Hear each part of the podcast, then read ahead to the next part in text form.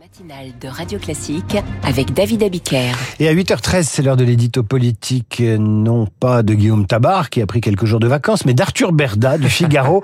Arthur, bonjour. Bonjour David. Vous nous parlez ce matin d'Emmanuel Macron, qui a un peu surpris et beaucoup fait réagir hier. Oui, car en fait, pas grand monde n'avait vu venir cette sortie dominicale en pleine séquence budgétaire à l'Assemblée.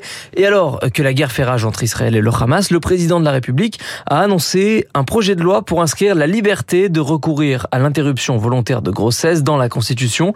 Le sujet qui était dans l'atmosphère depuis que la Cour suprême américaine a révoqué le droit fédéral à l'IVG l'année dernière devrait donc aboutir en début d'année prochaine. L'idée, euh, sans vouloir être trop technique, est que le texte soit rapidement rédigé puis déposé par l'exécutif et non plus par les parlementaires comme c'était le cas jusqu'ici pour éviter d'avoir à en passer par un référendum et pour se contenter d'un vote au Congrès de Versailles, un vote euh, qui devrait se dérouler sans encombre puisque que la majorité sénatoriale de droite s'est étonnamment alignée sur les députés insoumis en la matière. Alors pourquoi ce sujet revient-il maintenant sur la table? Pourquoi hier dimanche? Eh bien, au-delà de la sincérité sans doute réelle d'Emmanuel Macron sur le fond, il y a au moins euh, deux motivations plus politiques qui se dessinent en arrière-plan.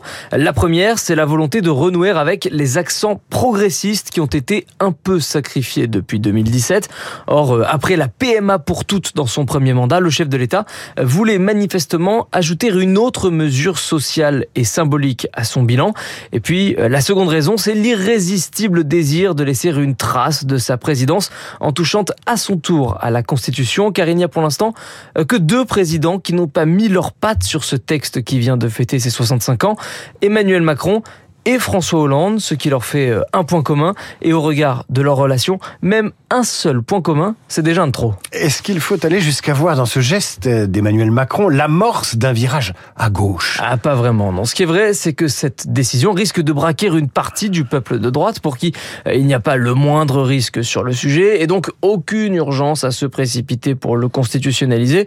Mais attention, Emmanuel Macron n'entend pas pour autant rompre complètement avec cet électorat euh, libéral conservateur qu'il a en partie rejoint. La preuve, c'est qu'il s'apprête à lui envoyer un gage dès aujourd'hui en allant inaugurer son grand projet culturel, la Cité internationale de la langue française à Villers-Cotterêts dans l'Aisne, précisément là où François Ier avait signé l'ordonnance faisant du français la langue officielle du royaume en 1539. Or, cinq siècles plus tard, il n'est jamais inutile ni trop tard pour rappeler que la maîtrise de notre belle langue demeure l'un des outils privilégiés de l'intégration, voire de l'assimilation à la nation. L'IVG donc et le français sanctuarisé, c'est euh, la façon pour le président d'être à la fois à droite et à gauche. Arthur Berda, l'éditorial avec le Figaro, on vous retrouve demain. À suivre l'invité de la matinale, un enfant gâté du pouvoir, il a occupé les plus beaux jobs de la République, servi de président, contribué à mettre Emmanuel Macron en orbite politique. Il publie Est-ce bien nécessaire, monsieur le ministre? Tout de suite l'invité de la